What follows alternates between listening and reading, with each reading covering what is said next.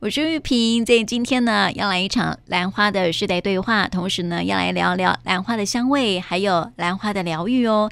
节目当中为大家邀请到的是陈大兰花博士肖宇。玉你好，玉萍您好，各位听众朋友们，大家好。那另外邀请到这位年轻代表哈，就是芳疗师吴妙玲。妙玲你好，主持人好，然后玉姐好，我是妙玲。嗯，好，我们来谈谈这个，既然邀邀请到这个妙玲来啊，来跟我们谈一谈这个兰花的世代对话哈，相信是跟兰花是有关系的啦哈。不过呢，在谈为什么跟兰花有关系之前呢，我们要先来介绍一下妙玲。呃，这个妙玲，我看你很多拿到很多有呃。有关于国际上的一些呃芳疗的证照哈，之前是也是学相关的的领域的。嗯，对，因为我其实，在大学的时候就是念呃化妆品相关的，对，然后我是念家药，对，就是在台南其实蛮多就是相关领域妆品的领域，其实都是呃我们学校出去的。一些学长姐，对，那所以其实呃我自己对在学习的过程中，其实是呃对这个领域很有兴趣，对，那加上就是我们家其实是做化妆品原物料的一些进出口啊零售部分，所以呃可能就是也是耳濡目染之下吧，那觉得就是说在这个原物料的一些调配之中，我觉得在过程中得到很多的一些启发跟兴趣，对，所以嗯就是一路上会。觉得是说，发现其实台湾有很多的一些品牌，其实他们可以做到，其实蛮不错的。但是可能屈屈就于，比如说像成品或者利呃成本或者利润之间，那就会变成是说，呃，可能跟初衷想象的成品是不太一样的。所以在这。在嗯，就是调制的过程中，以及就学过程中，我就会很希望去做到这这件事情的平衡，因为其实有很多的产品，其实它可以让我们的消费者去嗯感受到好的东西，但是就是因为可能呃商人嘛，对，所以其实就会有很多于这这这这部分的偏颇，对，那我会希望是说可以做到这件事情，让他消费者也可以拿到他感受到好的东西，那。其实我们做生意当然也是要赚钱，但是我们赚合理范围的这样子就可以了。嗯，对，因为刚刚妙玲讲到就是那个成本考量啦，哈，就影响到它的品质的优劣这样子。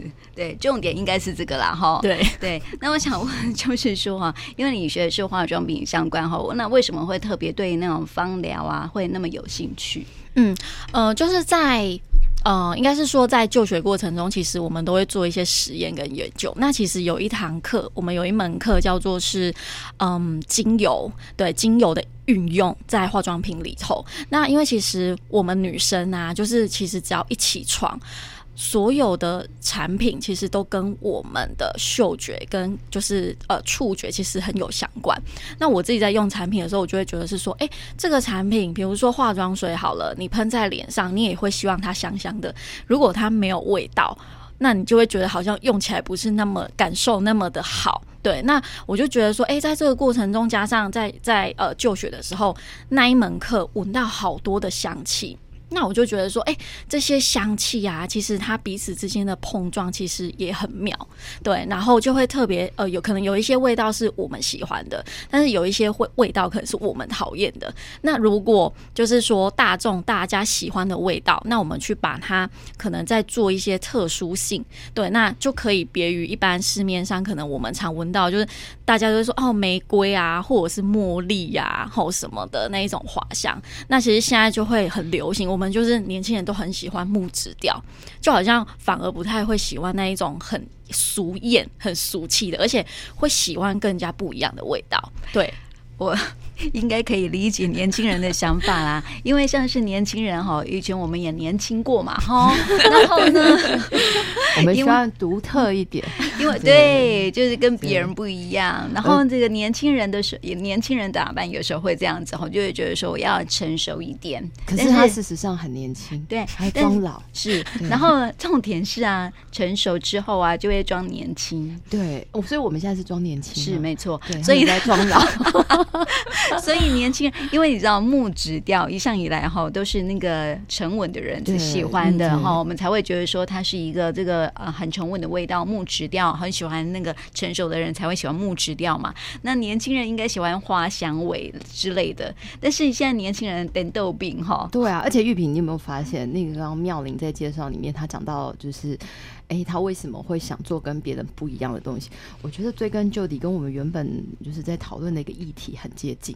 他就是要跟别人不一样。嗯，就是一般的保养品就是这么做，我觉得不好，我就是不想这么做。嗯，其实好像追根究底就只有这么几句话嘛。对啊，对就要跟别人与众不同，我就是要与众不同。对对，那我有那个能力，我就让他与众不同。只要我可以吃饱穿暖，哎，我有钱赚，然后呢，我就是要与众不同。哎，我们不知道是不是我们要问一下当事人呢？是追根究底，就像我们刚刚讲的，其实这个初衷其实很简单。嗯，对，因为呃，就是就是就像我刚刚讲的，其实，在呃，我们在用这些产品的过程中，可能自己也了解这些原物料，然后也接触过很多，所以一定会知道哪一些东西对我们人体呃是好的，哪有然后哪哪一些东西其实对我们人体是呃可能比较没有那么安全的。那其实就我们刚刚前面讲的就是成本的考量，对，那嗯、可能有这些的选项摆在就是商人面前，但是大部分为了就是可能要可能利润的空间，所以一定会选择就是那个 CP 值最高的利润可以、嗯。可是我很好奇、欸，玉萍，其实我们呃之前也讨论过很多这种事情，就是说基本上如果你坚持要做一个好的东西，你就没有办法去切原料端，对吧？嗯，你应该就会直接 touch 到我们所谓的消费者端。那你要去打消费者端，等于就是打了一个品牌。那打品牌是一件多么漫长的路啊！嗯，对，对，你怎么、啊？而且我很想了解，就是说哈，就呃，因为你知道这个本土品牌啊，要跟国际品牌来比的话，它其实是有点竞争上面的一个落差。嗯，对。那因为你知道，而且你又、你又是自己对，而且你看创业，你虽然是香味很多种，可是你这些香味，你还是都是跟别人买的哦。你你一样嘛，就是。我们讲 A 公司，它可以买到 A B C D E，你也可以买到 A B C D E，可是大家的味道都一样，你如何让人家相信你的真的比人家更好？嗯，对，这其实都会有很多就是接踵而来发生的问题。嗯，对，因为其实像我们在挑选味道的时候，其实我们也做过很多试调，然后就是我们我我们一开始品牌做的产品其实是不是蜡烛，不是香氛类，我们是做手工皂。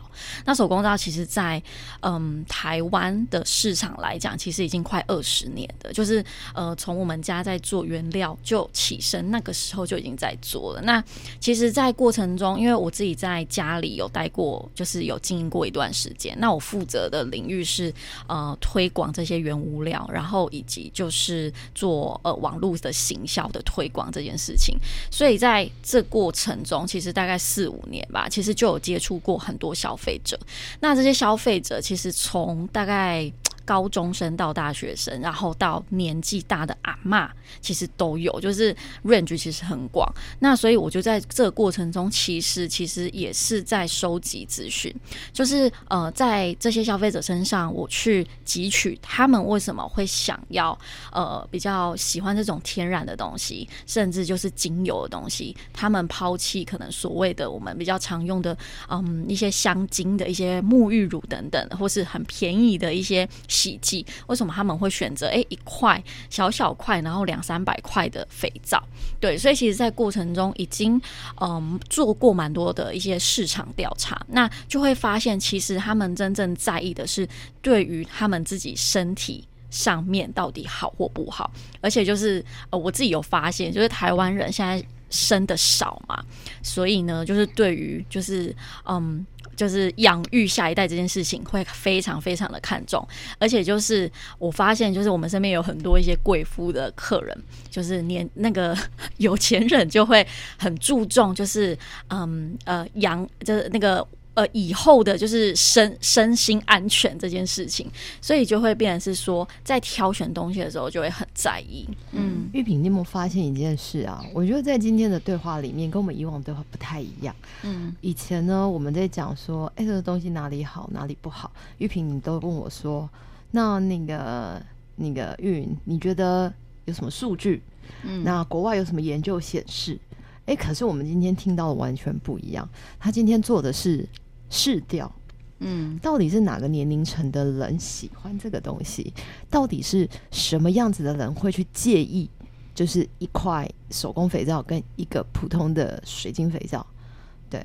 我想应该那个男生就不不不太不太需要，但是有特殊族群嘛，他可能那个一一块肥皂从前从头洗到尾嘛，那可能小朋友大家就会考虑，所以他完全就不是我们本来在讨论到的，就像我们平常办蓝展，今天这个这个市场就不会在那里出现。嗯，对，我也想问哈，因为你之前就是在家里面也是，因为家里面是啊从事那种化妆品原物料的嘛，对不对哈？那你为什么会啊想要自创品牌啊？哦，这个真的是蛮多人问过。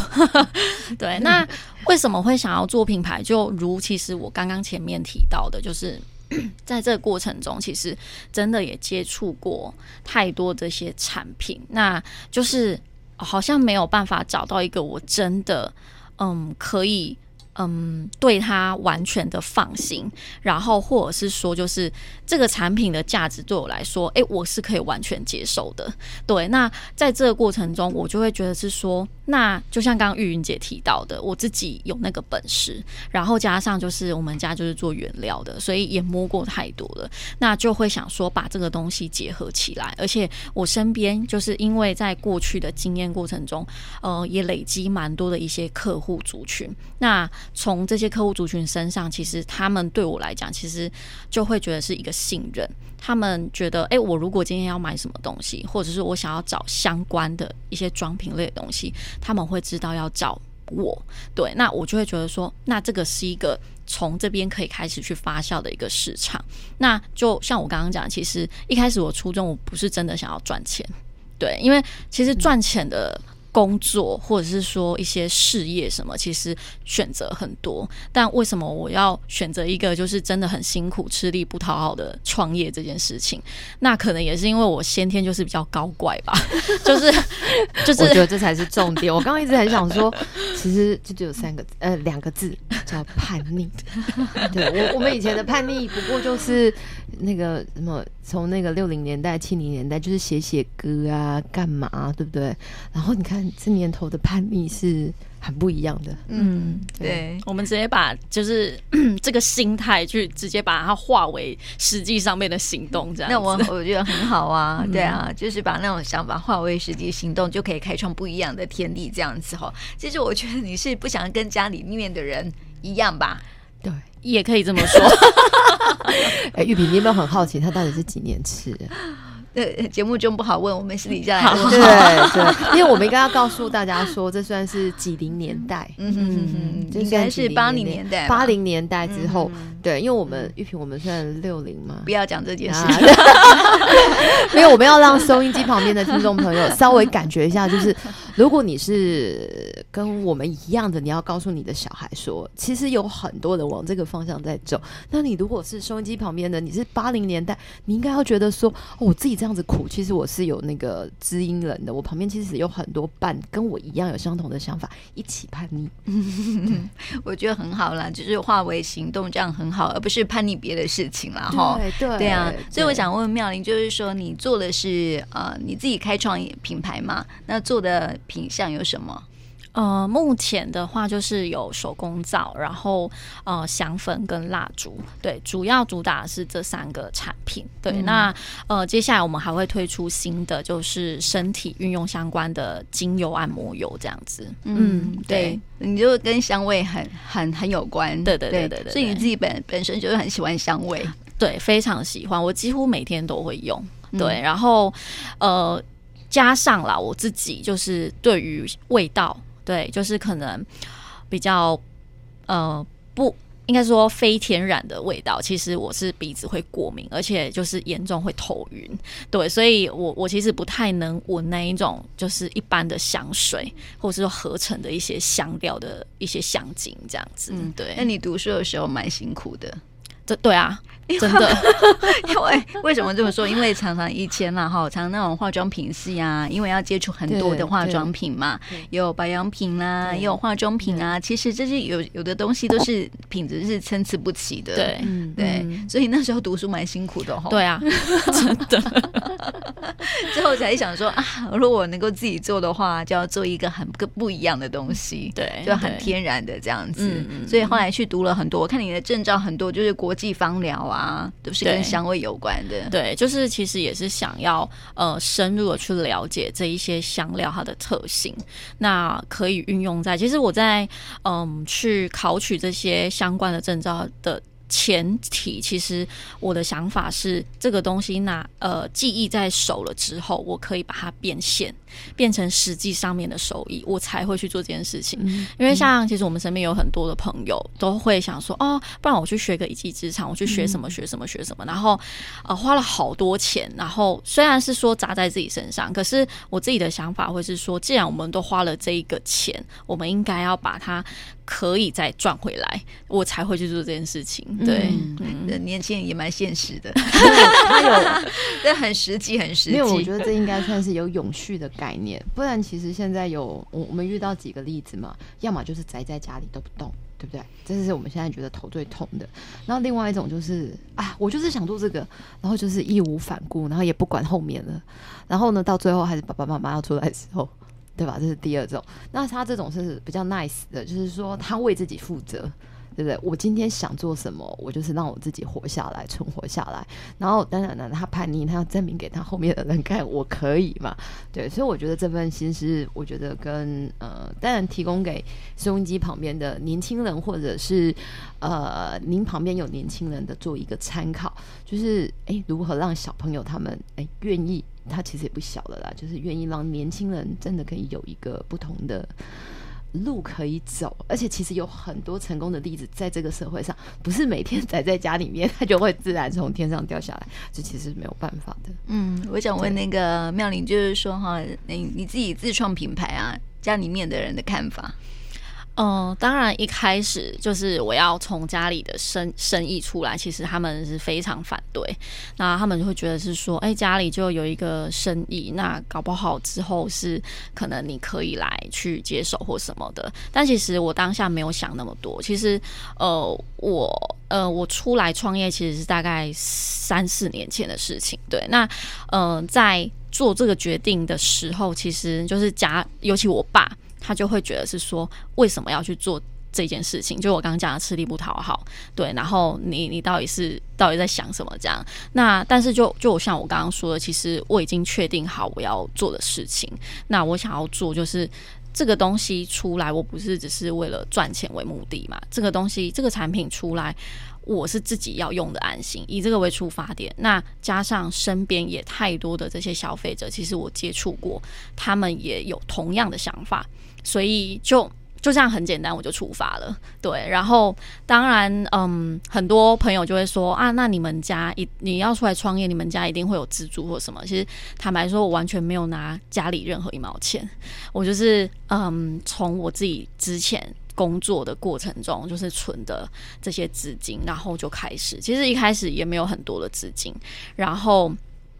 创业的初期是真的很累，然后我们曾经还有一段时间是，嗯，就是店面嘛，那只有呃一个一笔费用可以买一台冷气，那房间没有冷气，那你知道台南的夏天超热的，然后那时候我们刚创业的时候也是在初夏的时候，那我就跟嗯我我们一起创业的，就是还有我男朋友，那我们两个就想说，嗯。只有这一笔钱花，那我们应该要花在刀口上面。我们就选择装楼下工作室的冷气。然后你知道，我们每天睡觉，我就我们每天晚上都冲好几次冷水澡，然后才能入睡。就是这样子辛苦过来，就会更体悟到说，就是诶，真的赚钱不是那么容易。那做品牌是真的很辛苦。不过我觉得也蛮感谢，因为身边有很多这些。贵人的消费者或是客户们，他们真的就很支持。然后他们一听到说，哎、我就是我要自己出来创业，然后他们其实也不会说，哦，嗯、像有的人就说啊，你一点这北起来或什么的，他们其实就会觉得很鼓励我。那有想法，那就去做。对，所以就是这样的过程中，呃，到现在其实就会觉得。嗯，过去的这一些啊的经历，其实是也算蛮值得的。对，嗯、然后我想问哈，就是说，因为要呃自创品牌，行销很重要。嗯，那你怎么样把自己行销出去呢？嗯，我觉得行销这件事情对我来讲，其实嗯没有那么。难的原因是因为，其实我在过去在家里的时候，甚至在念书的时候，其实我就已经在呃社群媒体上面，就是去做。像一开始啊，我们做我在教化妆品调制，大部分化妆品调制的老师们，就是我我所谓的前辈们，他们可能就是实际开课招生这样子的去教。但是我那时候呢，呃，直播才刚盛行，我就想说。没有人做这件事情，那我来做好了。那我就就是在直播上面教大家怎么调制，然后我出那个材料包，所以在直播上面教 DIY，我应该算是蛮跑蛮前面的。然后后来就越来越多人去跟进这件事情，所以其实我在嗯、如果我想要推广一个商品的时候，其实我会去想很多方式，然后就像说最早期的直播，然后到。卖材料包，我会觉得是说，诶，如果直播，那全部的人他不用说，今天只有住台南的人，或是像我们店，我们家里店也在高雄，或是住高雄的人才能过来，诶，就北中南都可以。那这样子，我的效益是不是更大？所以曾经我有一档就是直播教大家怎么做那个素颜霜，后来就是有品牌就真的把这个产品做成实际上面卖的素颜霜。Oh. 对，我那时候做的时候，其实我是想法是很简单，我就想要做一个比较安全的防晒的基底。这样子，然后我就把二氧化钛，我们讲我们都会呃俗称它叫钛白粉，就二氧化钛。对，那其实它就是一个物理性的防晒剂。那我就想说，哎，把它加在乳液里面，然后让大家呢白天起来的时候，你就化妆水上完，你就直接上那个，你就可以出门了。这样就很简单的想法。然后那时候真的是好多就是婆婆妈妈，因为我们就观众很多，很多婆婆妈妈就很喜欢，然后就买超多回去自己做。对，所以那时候的效。其实就一次直播，就好像卖了好几百包。对，那我就觉得说，哎、这件事情可以做、欸。哎，我就知道说，社群媒体其实它是可以操作的。那只是说，在这个过程中，真的是要慢慢不断的去摸索。那像刚刚您问到我的，就是就是行销这件事情，其实我们就是从一个自创品牌吧，完全人家都不懂的品牌，那要怎么样去推广？除了我原本现有的客户群以外，然后其实我在做的事情叫做口碑。对，那我就就如同我前面讲的，其实我不太会去在意，像这个蜡烛，我讲成本好像两百块好了，那可能大部分的品牌会想要赚四倍甚至五倍的价格，所以你会看到市面上的蜡烛其实都好几千块。对，要问那个欧舒丹的欧舒丹的蜡烛，基本上那个草籽油的 一个两千五百多，哦，这是限量。我之前其实还有买耶，然后还有那个那个百货公司抹抹抹抹，对，不是有那个特殊的那个咖啡口味的嘛？玻璃杯哦，也是很贵。对 对，所以那时候我接触到那个就是呃妙玲他们家的，第一个我觉得哎、欸，这个价位。很好下手。欸，对，玉云姐还跟我说，这么便宜是对的吗？这这也有人这么问过我们类似兰花的产品嘛？就是说，哎、欸，它不是应该是不好取得吗？为什么它可以呢？对。嗯、我觉得这其实也是现在市面上一些很大的问题。最近不是还有一个也是利用 FB 做广告，嗯，对，那它其实是一个原本是帮农业去呃在地的农产品去发声的一个品牌，然后他是因为以个人的形象，然后去做这些铺陈，其实做的也还不错，但是只是说，嗯，有的时候利用这种直播媒体做行销，说真的要非常的小心。那他这一次会有状况，其实就是。因为他个人在别人的脸书上去质疑了别人的某一段发言，然后而造就了整个瞒天到海的这种就是指责或不对，所以其实这我也会很想问妙玲啊，其实很多年轻人呃创业，我觉得是好事啊，就是都要去试试看。但是你在经营品牌的过程里面，一定会有好，你看刚刚那个素颜霜啊，那做那个就好啦，你干嘛要做这个？那么辛苦干嘛？有时候我去妙玲那里啊，我没有位置可以走。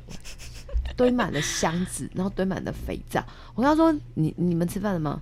啊，还没，没有位置吃。那你如果买个包子给他们，就只能他跟他的男朋友两个就蹲在旁边吃。我说你们干嘛蹲在旁边吃？没有位置啊，上面就是满满的肥皂。你刚刚你知道刚刚那个冷气是干嘛的吗？又要给肥皂吹啊，要不然他没有办法，他没有办法凝固嘛。对啊，所以我觉得这种嗯，但是。就是我刚刚讲的素颜霜明明就赚的很好，你干嘛要赚这个？对啊，但是那个就是一个突发奇想，我觉得它并不是一个很完整的商品。对，那其实只是一呃便利。那后来我会思考的点是说，这这个东西就是它实际实际的用途上面是是不是真的有那么的好？那后来就是真的也证实这件事情，就是它的防晒效力就是并没有办法完全达到就是百分百防晒的一个效果。那那时候就是其实其实只好玩一个噱头，然后其实大家都可以接受。后来。我就发现，哎、真的有品牌哎、就是去做这件这个产品哎、可是他们其实，我觉得，呃，就后来也被就是很多网友去挞伐，原因是因为就是他说就是那个很方便。然后你擦了不用卸妆，但是其实就安全性来说，就是它毕竟是一个防晒剂，它还是需要卸妆。嗯、对，所以其实我觉得对于消费者教育这件事情，我觉得其实是相对来讲更重要的。嗯，没错。啊，在今天呢，就谈到了妙龄的创业甘苦，还有一些年轻人的想法哦。但是妙龄和兰花到底是什么时候产生连接的呢？那妙龄在过去和现在啊，对兰花的印象跟看法是不是有一些改变呢？好，我们下次继续来聊。哦，那么今天呢，就谢谢玉云还有妙玲，谢谢，谢谢。